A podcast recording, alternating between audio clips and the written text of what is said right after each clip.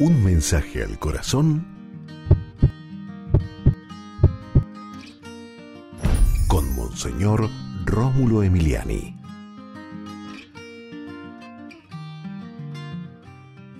El médico viene por los enfermos, yo por los pecadores, dice Jesús. Por lo tanto, el médico Cristo, médico del alma, viene por ti y por mí que somos pecadores. Recibamos a Cristo siempre, no le cerremos las puertas al Redentor y busquemos ser mejores. Jesús, te damos gracias por venir por nosotros que somos pecadores.